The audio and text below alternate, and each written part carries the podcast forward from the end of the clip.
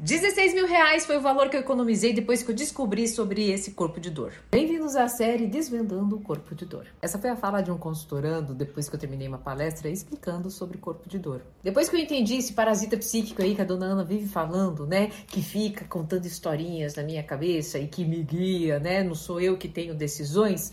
Eu entendi que eu tava gastando uma grana com uns prazerinhos aí, né? Ele entendeu a prisão do corpo de dor. O corpo de dor, quando sentia, né, algum gatilho de rejeição, trauma, enfim, o que, que ele fazia? Esse corpo de dor entregava para ele num, num sofrimento muitas vezes maior do que realmente era e dizia o seguinte: você precisa do prazer imediato.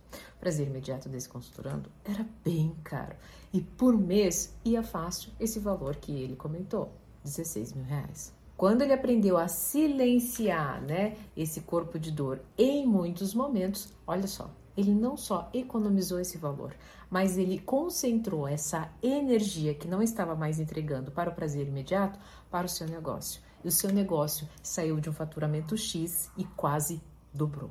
Corpo de dor dele era um pouco caro, mas o seu pode ser aquelas idas da padaria que se você somar ao final né, do mês, vai dar aí aproximadamente 300 reais em padaria. Ou mais, gente, muito mais. E o problema não é gastar o dinheiro é seu, você faz com o que você quiser. Mas muitas vezes, aliás, sempre, o corpo de dor te deixa cego e você não vê. E era exatamente isso que acontecia com esse consultorando.